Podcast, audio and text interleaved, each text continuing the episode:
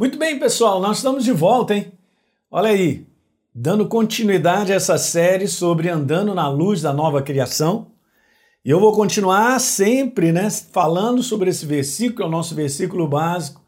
Esse verso de 2 Coríntios 5:17 na Bíblia amplificada, assim se alguém está em Cristo Messias é nova criação. Que coisa linda.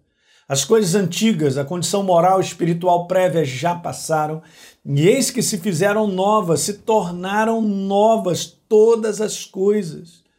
Veja, a palavra nova criação é uma nova espécie, é um ser que não existia antes. Graças a Deus. Jesus fez isso na cruz do Calvário, nós vimos no vídeo passado sobre essa justiça, né, essa manifestação salvadora de Deus, da qual tomamos posse por fé para sermos aquilo que nós somos, né? E Deus o fez pecado por nós para que nele fôssemos feito a sua justiça. Como nós lemos é, no vídeo passado em 2 Coríntios 5, no verso 21. Vamos continuar, eu quero só te falar sobre isso. Quais são então as implicações de ser a justiça de Deus? Ok? De ser, veja bem, olha as implicações, vamos dar uma lidinha nisso aí, ó. É receber, por exemplo, de volta a natureza que Adão havia perdido. Olha que implicações maravilhosas. Ser justiça de Deus é ser nova criação por dentro, gente. Falei para vocês. Não é pelo lado de fora. Até pelo lado de fora melhora. Aleluia. Mas veja, que mais? É ser livre da escravidão eterna do pecado, da natureza, da morte espiritual que nos atrelava a uma condenação no inferno. É verdade, é o que está escrito. Tá certo? Agora veja que coisa tremenda. Ser justiça de Deus é ser perdoado de todo pecado, de toda iniquidade. É como se a nossa vida tivesse zerado, gente, não conta mais o passado. A partir de agora nós vivemos uma nova vida em Cristo Jesus.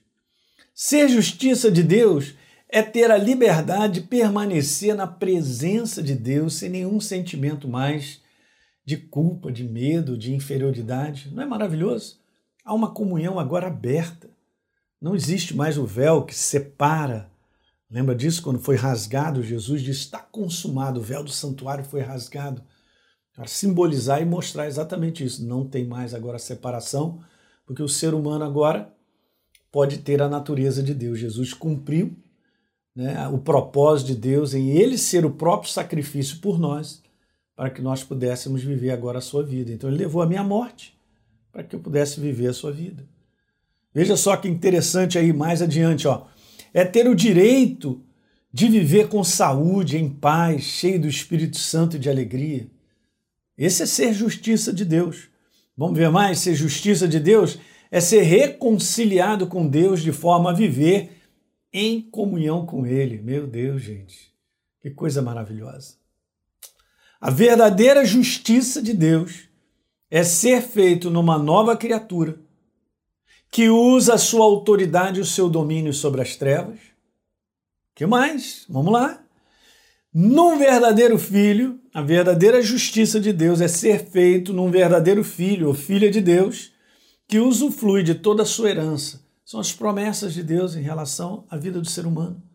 Elas vêm na minha vida e na sua por via aliança, por causa de uma nova criação, uma nova natureza, uma vez que agora eu sou filho, eu sou herdeiro, herdeiro das promessas. A verdadeira justiça de Deus é ser feito numa pessoa que se posiciona para vencer através de um bom combate da fé. Que mais?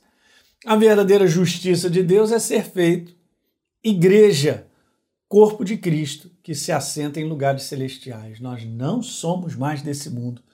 Nós estamos no reino de Deus como diz Efésios capítulo 2, assentados em lugares celestiais. Você só toma posse de tudo isso que eu acabei de te falar por fé. E é exatamente isso. Tudo que nós acabamos de ler está escrito na palavra. Você não vai sentir isso, você não vai ver isso, você vai tomar posse por fé e não abrir mão.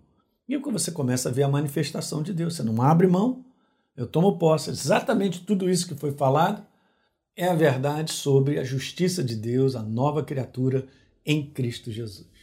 Legal, pessoal? É isso aí, ó. Compartilhe esse vídeo aí com seus amigos e a gente se vê no próximo. Tchau, tchau.